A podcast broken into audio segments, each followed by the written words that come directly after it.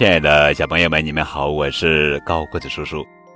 今天要讲的绘本故事的名字叫做《要是你给小猪吃煎饼》，作者是美国劳拉·努梅罗夫著，费里西亚·邦德绘，杨玲玲、彭毅翻译。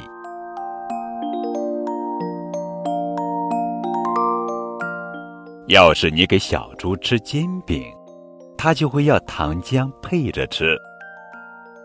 要是你给它浇上你最爱吃的枫糖浆，它可能会黏黏糊糊弄一身。于是，它就要去洗个澡。它会跟你要一些泡泡粉。等你给了它泡泡粉，它还想要一个玩具。你只好去找你的小黄鸭。小黄鸭。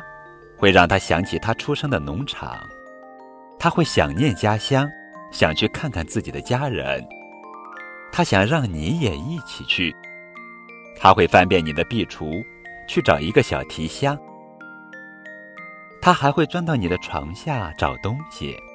等他钻到床底下，他就会找到你那双旧踢踏舞鞋。他穿上舞鞋，发现还需要穿上特别的服装。来配舞鞋。等他全部穿好了，他还想再来一点音乐，你就要弹你最拿手的钢琴曲。他会随着音乐跳踢踏舞，跳着跳着，他想让你给他拍张照，于是你就只好去拿照相机。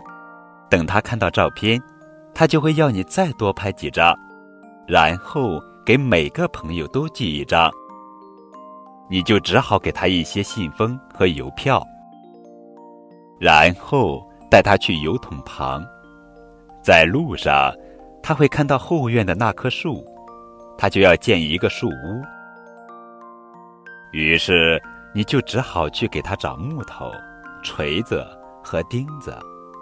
等到树屋建成了，他就要装扮树屋，他会要墙纸和胶水。